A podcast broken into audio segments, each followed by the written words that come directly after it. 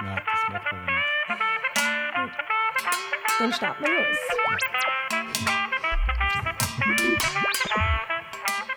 Schön, dass du heute wieder mit dabei bist beim Podcast von Landschaft Leben. Wer nichts weiß, muss alles essen. Mein Name ist Maria Fanninger und ich habe heute bei mir zu Gast Wolfgang Palme. Voll schön, dass du da bist. Hallo. Der Wolfgang begleitet uns schon voll lang bei Landschaft Leben. Du bist bei uns im Waisenrat und äh, stehst uns da immer zur Verfügung, einfach unser, unsere Blickwinkel wieder ein bisschen aufzumachen meistens und auch einfach mit deiner Expertise, wo ich sehr, sehr, sehr dankbar bin und, und freue mich, dass wir heute äh, ein gemeinsames Gespräch da in Schlabing haben können. Ja, das freut mich auch sehr. Über Gemüse zu plaudern, ist doch das Schönste, was man machen kann, außer es zu verkosten. ja, für dich ganz sicher. Du bist ja äh, in der ba Gartenbauschule Schönbrunn in der Forschung eigentlich äh, und Leitung Gemüsebau. Da machst du dein oder treibst du dein Unwesen quasi in Richtung Gemüse und hast aber, das war nicht ausreichend, du hast dir gedacht, du, du möchtest eigentlich in Wien äh, wirklich Gemüse anbauen und hast das 2011, glaube ich, gestartet in Schönbrunn und mittlerweile im Augarten mit der City Farm. Was hat es mit der City Farm in Wien auf sich? Ja, die City Farm ist eigentlich entstanden, weil ich mir gedacht habe, ja, mit Gemüse zu arbeiten, das ist das spannendste Feld, das man sich nur wünschen kann. Ich meine, jetzt euch von Landschaft leben muss ich leider sagen, Gemüse ist wirklich die spannendste Lebensmittelgruppe. Das ist ganz objektiv. Das leider, also bei, bei unseren Videos und so weiter sind die Fleischthemen immer ein bisschen über, überdominant. Ja, haben die Nase ganz sicher vorn, aber wir finden es immer ganz, ganz spannend. Ja. Ja. Aber jetzt Nicht nur Fachleute zu erreichen, mit, dem, mit diesen spannenden Themen und Visionen und Ergebnissen, die wir da erarbeiten, das war mir irgendwie einfach zu wenig. Deswegen haben wir gedacht, das gehört in die Breite, das mhm. gehört, Gemüse gehört in die Gesellschaft hinausgetragen. Das klingt jetzt so pathetisch, aber macht ja nichts. Ist einfach ein, ein so ein schönes, auch gesellschaftsveränderndes Thema, so eine Kraft, die man irgendwie auch vor allem in der Großstadt den Menschen nicht vorenthalten sollte. Mhm. Und das, das Erlebnis dabei, ich sage immer, Gemüse ist ein Abenteuer. Und die City Farm haben wir für klein und groß eingerichtet, damit Menschen, vor allem in der Großstadt, dieses Abenteuer nicht versäumen. Mhm. Man kann ja nie früh, früh, genug beginnen, sich mit Gemüse zu beschäftigen. Und dann merkt man irgendwie, dass es einfach wunderschön ist, wenn man so ein Samenkorn bis auf den Teller verfolgen kann mit diesen ganzen biologischen Wunderschritten, die da dazwischen eingebaut sind. Und das wollen wir einfach vermitteln. Jetzt ja. nicht einfach nur drüber reden, sondern das wollen wir erlebbar machen. Ja, ich merke das immer bei meinen Söhnen, dass das für sie immer ein Wahnsinnserlebnis ist. Ja. Wenn sie irgendwas gesehen haben und es geht dann irgendwas auf und, ja. und, und, sie verspeisen es dann selber, ja. dann das ist für sie auch einfach äh, ja, herzöffnend, muss ich sagen. Ja. Das kann man in einem Klassenzimmer nicht lernen. Ja. Das kann man wirklich nur am, ich sage immer, am lebenden Objekt kann man das eigentlich nur lernen. Weil dann lernt man es ja wirklich fürs Leben.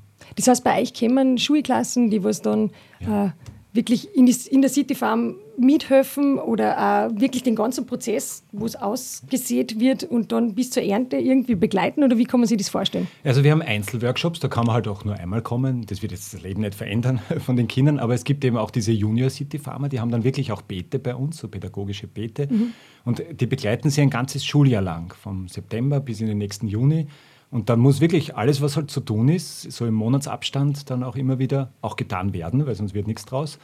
Und dann sickert es schon ein. Also so, so eine Schulklasse, die am Ende eines so eines Schuljahres dann, wenn man mit denen redet, mit den Kindern, dann merkt man, die haben, das hat schon sich nachhaltig irgendwie festgesetzt, dass sie das, die, den Rhythmus verstehen lernen, dass sie auch zum Thema Saisonalität dann irgendwie ein Gespür kriegen. Das ist ja eigentlich das Schöne dran. Man muss ja man muss es einfach selber mal erlebt haben, dann, dann weiß man es in einer anderen Weise, als es aus einem Buch gelernt zu haben. Mhm. Das ist natürlich das beste, das beste Lehrbeispiel, wo man ja. direkt am Feld ist. Genau. Die Saisonalität, die, die rückt ja immer mehr in den Hintergrund. Also ja. im Supermarkt ist alles verfügbar ja. und deshalb kann man eigentlich auch gar nicht jetzt rein jetzt vom, vom, vom Angebot, kann man jetzt nicht genau feststellen, was hat jetzt eigentlich Saison und was hat nicht Saison. Also da und muss man sich schon ziemlich intensiv beschäftigen, deswegen ist es auch so wichtig, was, was ihr bei Landschaft Leben macht, weil äh, das, den Hintergrund, den muss man mal verstehen und, und, und, und überhaupt erfahren. Dann die Geschichte, die, wenn man im Supermarkt was aus dem Regal pflückt, unter Anführungszeichen, dann hat das halt schon eine lange Geschichte hinter sich. Mhm. Für die, die kauft man mit. Ich zitiere dich ja immer wieder mit einer wahnsinns guten Aussage, äh, die du bei der Gurke getroffen hast, nämlich, dass die Gurke zu 97 Prozent aus Wasser besteht. Und wenn wir Gurke zum Beispiel aus Spanien äh, kaufen, dann importieren wir quasi Wasser also 97 Prozent Wasser, also nur Wasser in der Gurkenhaut ja. nach Österreich. Und man muss ja nachher nochmal hinschauen, woher kommt das Wasser. Also in Spanien ist eigentlich eine Wasserknappheit, das ist ja jetzt äh, nicht so eine hohe Wasserqualität wie in Österreich. Ja. Und das äh, kaufe ich mir nachher in Österreich eben äh, Gurkenhaut mit spanischem Wasser. Ja. Und äh, da ist die Empfehlung, dass man doch äh, zu österreichischer Qualität greifen soll. Vielleicht macht das Beispiel so die Absurdität ein bisschen bewusst, mhm. weil niemand würde eine Wasserflasche kaufen, aus, äh, aus Spanien importiert. Bei der Gurke es. Ich meine, wir können das genauso bei uns selber anbauen, dann erspart man sich nicht nur also das Umweltproblem dort vor Ort, sondern die, diesen ganzen Transportwahnsinn. Und es ist ja unter einen Fußabdruck wie ein Elefanten. Also eigentlich, dass man auf das Naheliegende vergisst, um das dreimal ums Eck in Anspruch zu nehmen, das wird vielleicht an dem Beispiel ein bisschen die Absurdität bewusst. Mhm. Und gerade bei den Gurken, finde ich zum Beispiel, haben wir überhaupt kein Bewusstsein, wann da eine ja. Saison ist. Also ich merke das ja. immer bei der gesunden Jause, bei meinen ja. Burschen in der Schule. Dezember, Jänner ist ein Gurken und der, mein Sohnemann, der sagt noch immer, nein, ich ist jetzt keine Gurken, jetzt ist keine Gurkensaison. Wow, sehr und ja, ja, ich muss sagen, gut konditioniert. Ja. Aber äh, dann wird das das erste Mal aufgeworfen und dann sagen, wie, wie keine Gurkensaison? Wann, ja, wann ist die Gurkensaison? also das genau. ist ja genau. gar nicht so, so, leicht, so leicht zum Eruieren. Was jetzt auf jeden Fall Saison hat gerade, ist die Paprika. und äh, die Paprika veröffentlichen wir heute. Also wir arbeiten ja äh, Lebensmittel so, dass wir wirklich äh, ganz, ganz tief gehen in der Recherche, bieten dann das äh, auf unsere Webseiten.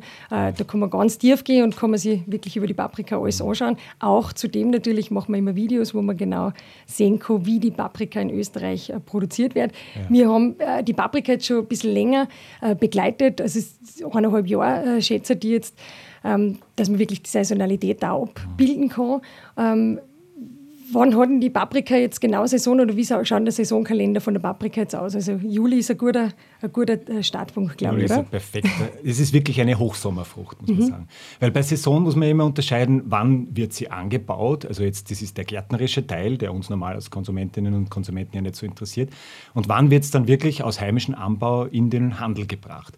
Und da ist eine Gurke aus einem, sagen wir mal, es gibt ja drei Möglichkeiten, wie bei uns Gurken, äh, Paprika, Paprika mhm. produziert werden können. Und das, das betrifft halt einmal die verschiedenen Kulturräume, in denen mhm. man sie produzieren kann. Und von dem hängt dann auch die Saison ab. Natürlich. Genau. Welche Arten von ähm, Herstellung oder Anbauweisen haben wir in Österreich? Also man kann sie im Freiland anbauen. Das ist die, sagen wir mal, die un üblichste Anbauweise. Das macht man vielleicht bei sich zu Hause im Hausgarten, so im kleinen äh, Bereich. Aber jetzt im großen Stil ist das ein bisschen problematisch, weil nicht unbedingt so wirtschaftlich. Das geht auch wirklich nur in den klimatisch begünstigten Gegenden von Österreich, im Seewinkel zum Beispiel oder in der Südoststeiermark. Da kann man halt im Mai, Mitte Mai auspflanzen und dann ist ab Juli ist, sind dann Paprika reif und dann bis halt in den Herbst hinein und dann ist die Saison auch schon wieder zu Ende. Mhm. Das heißt, das war eigentlich eine ganz kurze Saison. Eine kurze Saison. Wir dehnen das aus mit anderen Anbauformen. Ja. wie Glashaus oder. Ähm, das ist dann der geschützte Bereich, genau. Mhm. Und der geschützte Bereich, den kann man auch wieder unterteilen in zwei. Das eine ist der kalte geschützte, da geht es wirklich um Folientunneln, also um einen relativ extensiven geschützten Anbau, also ungeheizte Glashäuser, meistens aber Folienhäuser, Foliengewächshäuser, die auch, auch einfacher sind von der Investition, für den Betrieb leichter zu, zu bewirtschaften sind, nicht so investitionsintensiv. Und da hat man ein bisschen verlängert. Der fängt schon im Juni an mit den ersten Früchten und man hat auch nach hinten zu noch ein bisschen. Da kann man bis Ende Oktober, vielleicht sogar Anfang November, je nachdem wie warm der Herbst ist, kann man dann noch das weiter. Das ist erdangebunden, also da ist das die ist Erde die Basis. Gell? Genau. genau. Und dann gibt es den wirklich intensiven Paprika-Anbau. Das mhm. ist der, der halt in Hightech-Gewächshausanlagen funktioniert, wo es in Wien und Umgebung und auch in einzelnen, bis in Niederösterreich hinein, einige Betriebe gibt, die das halt dann auf Kokosfaser, auf Steinwolle erdelos machen, in klimatisch gesteuerten Räumen, in, in, in Gewächshäusern, die beheizt äh, sind großflächig oft wird es halt sehr, sehr spezialisiert dann als Ganzjahreskultur gezogen. Wie ist deine Sicht auf das? Also siehst du das äh, jetzt ökologisch äh, kritisch oder wie, wie ist deine Sicht auf das? Soll man, soll man in Österreich sowas produzieren in einem Glashaus oder ist das eher so, dass du sagst, lieber nur zwei, zwei drei Monate äh, Paprika genießen? Oder würde man es uns dann eh importieren und, und, ja. und die Situation ist nachher genauso oder ähnlich? Da, da muss ich immer sagen, da muss ich sagen, das ist eben, das ist die, die Qual der Wahl, würde ich sagen. Soll ich jetzt tausende Kilometer importieren oder soll ich wirklich mit einem doch ziemlich beachtlichen Fußabdruck, zwar heimisch produziert, aber sehr energie-, sehr material-, sehr investitionsaufwendig, das hier vor Ort machen?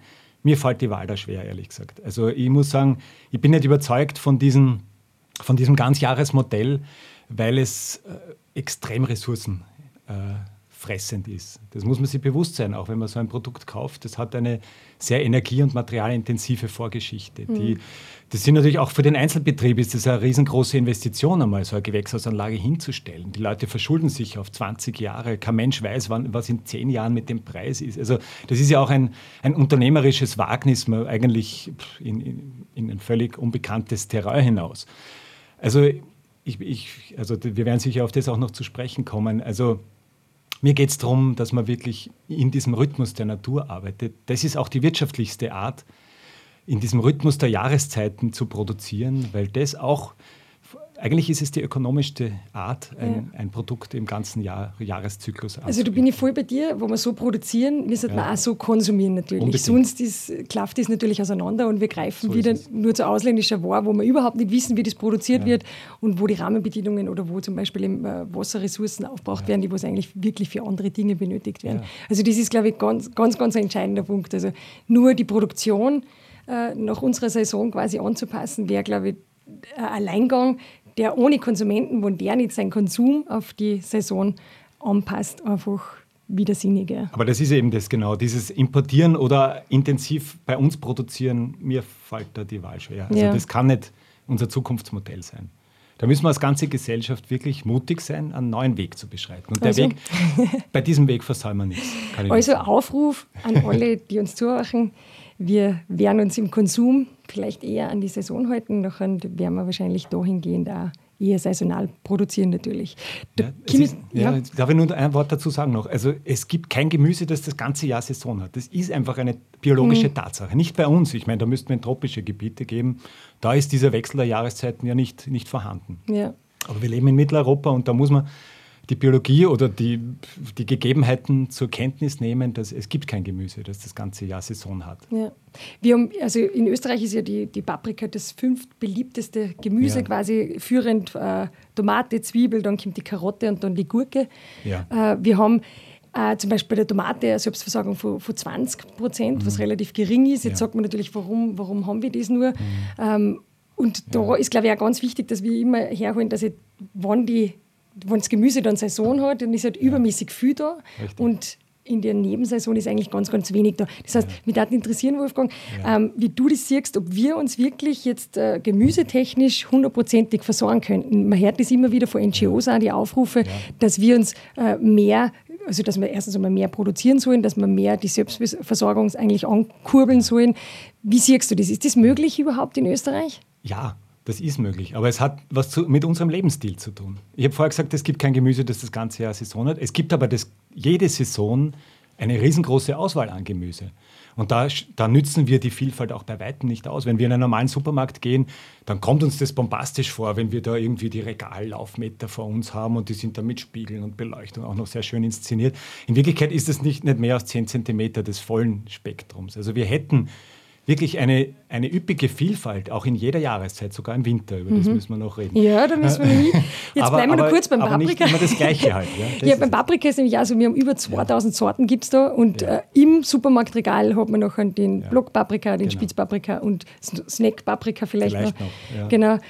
Dann ist eigentlich vorbei. Warum haben wir so ein schmales Sortiment eigentlich, obwohl es so eine Breite geben wird?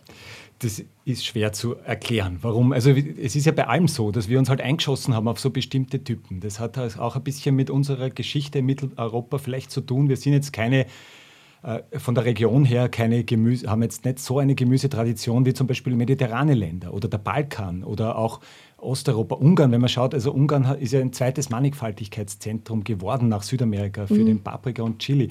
Dort auf einen Markt zu gehen, ist für uns ein unbekanntes Erlebnis. Und das, das, da wird es eben Zeit, auch ein bisschen bei uns umzudenken. Und es, es, nimmt uns niemand was weg, im Gegenteil. Wir hätten da noch viel, was, was uns geboten werden könnte. Aber diese Kultur, die muss man erst ein bisschen eintrainieren. Diese neue Art, Vielfalt zu erleben, zu entdecken, zu nutzen, zu genießen letztlich. Um das geht es ja da müssen wir noch ein bisschen üben, würde ich sagen. Da bist du guter Vorreiter im Augarten, in der City Farm, ja. würde ich sagen, wo man einfach einmal zumindest hingehen kann und auch wirklich andere Sorten wie die drei gängigen genau. äh, dann auch verkosten kann. Genau. Gibt es eigentlich Paprikasorten? Jetzt, äh, Paprika ist ja grundsätzlich sehr frostempfindlich.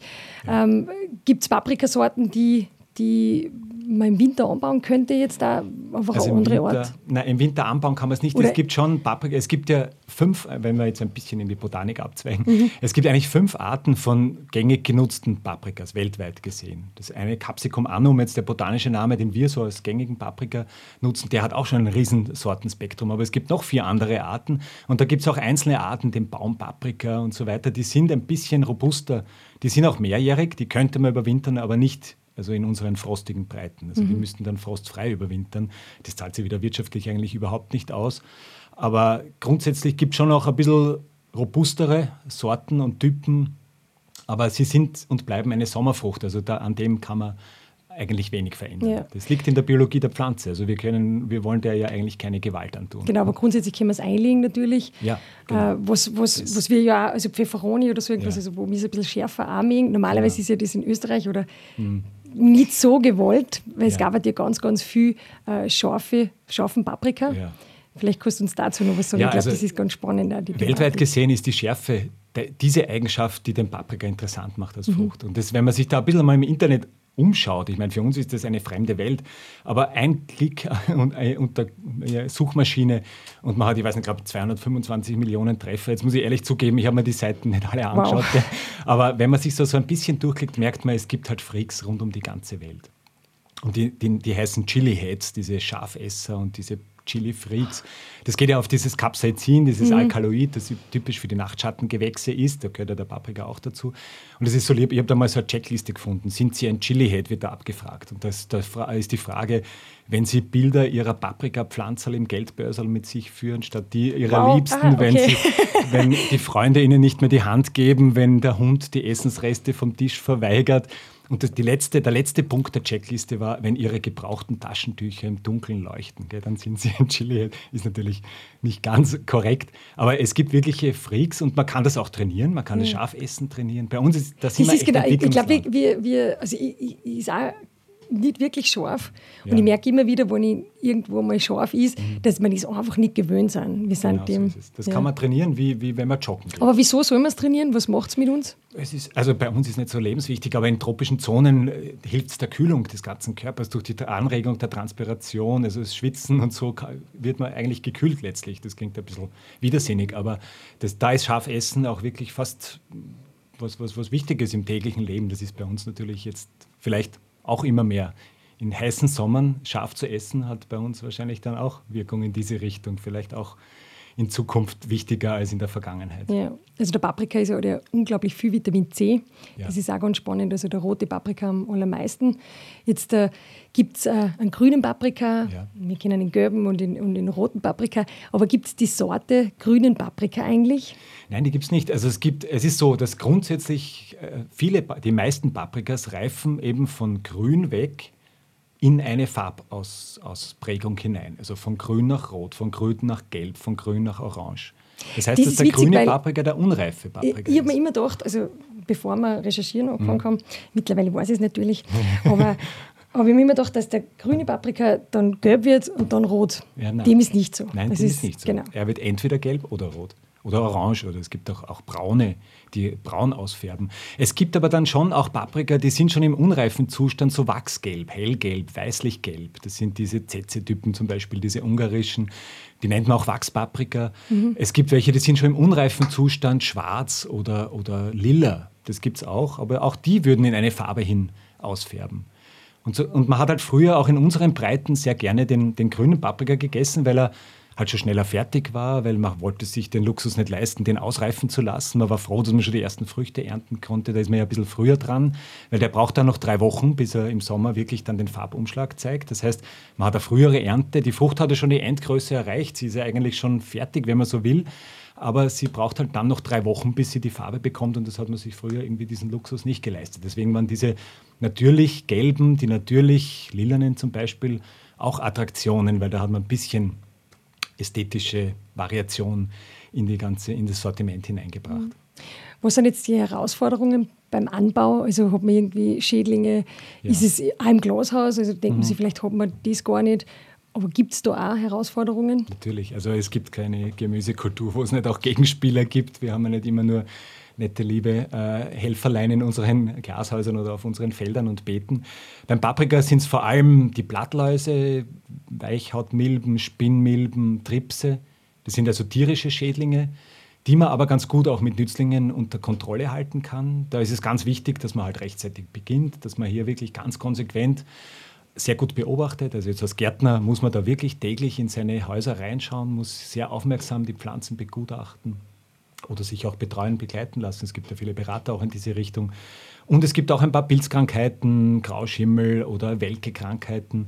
Das sind Pilze, die die, äh, die Bahnen verstopfen, praktisch die Leitbahnen in der, in der Pflanze. Und dann welkt die Pflanze und es schaut aus, als würde sie kein Wasser kriegen, als würde sie trocken stehen. In Wirklichkeit ist das Leitungssystem verstopft innen. Also das sind natürlich sehr, sehr unangenehme Krankheiten, die dann auch zum Absterben ganzer Pflanzen führen. Da kann man halt auch, man muss mit dem richtigen äh, Lüftungsmanagement arbeiten, man muss natürlich mit Hygiene arbeiten. Das ist ganz wichtig, dass man da auch sehr, sehr sorgsam äh, diese Pflanzen kultiviert. Und dann ist es ja auch so, dass der Paprika, der ist ja als tropische Frucht eigentlich auch in so, in so dunstig höhere Luftfeuchtigkeit, warmen Klima ähm, fühlt er sich am wohlsten, muss man mhm. sagen. Also wenn es so tropisch ist, was uns den Schweiß auf die Stirn treibt da merkt man, wie der Paprika anfängt zu wachsen, dass man ihm fast, wenn man sich ein paar Minuten Zeit nimmt, dabei zuschauen könnte. Hm. Wenn ich jetzt ganz kurz zurückspringe zum Supermarkt, ähm, wenn ich jetzt sage, ich, ich, ich, sehe jetzt am Paprika eigentlich nur, wo er herkommt. Ja. Ich sehe jetzt nicht, wie er angebaut wurde. Ja, ja. Wenn ich mich jetzt entscheiden will für eine Anbauform, äh, was kann ich machen? Also man, man kann eins sagen, also wenn ich Biopaprika kaufe, dann kann ich mir sicher sein, dass er nicht erdelos gewachsen ist. Weil mhm. das ist von in der biologischen äh, Anbauweise, Wirtschaftsweise ausgeschlossen. Man darf also nicht auf künstlichen oder auch natürlichen, also jetzt äh, bodenunabhängigen Substraten kultivieren. Ob der jetzt im Folientunnel gewachsen ist, im Gewächshaus gewachsen ist, das sieht man der Frucht nicht an. Das kann man jetzt auch beim Verkosten nicht direkt äh, so, so punktgenau erkennen. Auch da wieder eigentlich von mir so eine Botschaft, die sich mit den, mit den Produzenten auch irgendwie anfreunden. Man kann ja Paprika auch am Markt kaufen, man kann ihn aus der Abokiste beziehen, dass man wirklich auch mehr wieder den Kontakt zu dem, zum Produzenten, zur Produzentin findet. Also es gibt so schöne, jetzt auch in den Ballungszentren, aber eigentlich fast flächendeckend kann man sagen, auch so Abokistensysteme, wo man auch den Betrieb, der dahinter steht, kennenlernen kann. Und ich finde es ich finde es so wichtig, diesen Brückenschlag wieder zwischen uns als Konsumentinnen und Konsumenten und der produzierenden Gemeinschaft, dass wir da einander wieder begegnen lernen, mhm. damit, also zu beiderseitigen Vorteil. Es ist ja nicht so, dass, dass davon nur einer profitieren würde. Und ich finde, da ist alle, alle Formen der Direktvermarktung, würde ich das sehr, sehr empfehlen, die auszubauen, diese Beziehungen wieder irgendwie da wieder anzuknüpfen, weil das hilft uns sehr, ein Produkt mit Geschichte eigentlich zu erwerben, wo, mit einer bekannten Geschichte. Hm.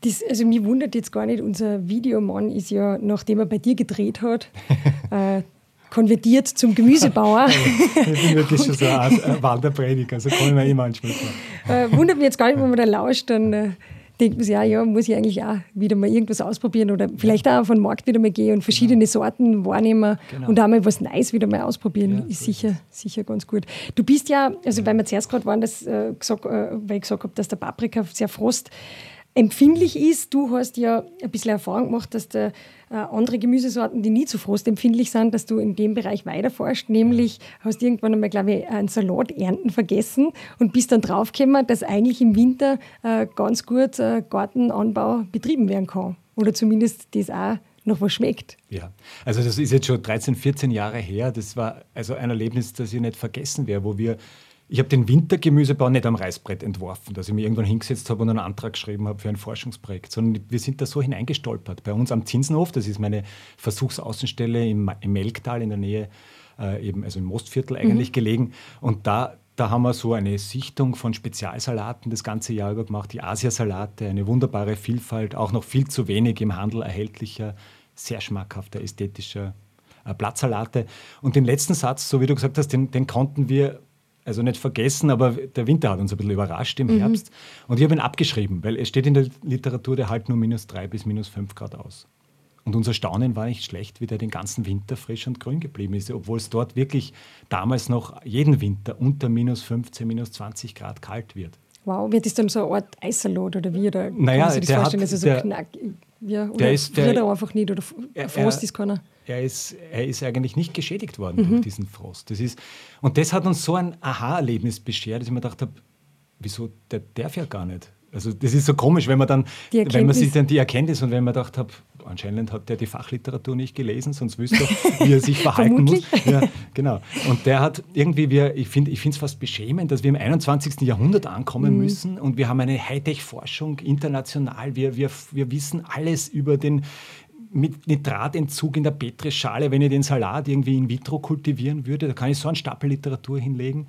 Und wir wissen, die elementaren Fragen zur, zu unseren Kulturpflanzen, die haben wir noch nicht beantwortet. Nämlich, wo die Frosthärte von Salat ist. Und wir sind dann später drauf gekommen, dass unsere normalen Gartensalate, unsere Pflück-, Eichblatt-, Lollo-Salate, dass die auch unter minus 11 Grad frosthart sind. Das waren die kältesten Temperaturen im, im Tunnel, die wir, die wir gehabt haben, wo er gestanden ist, im Folientunnel.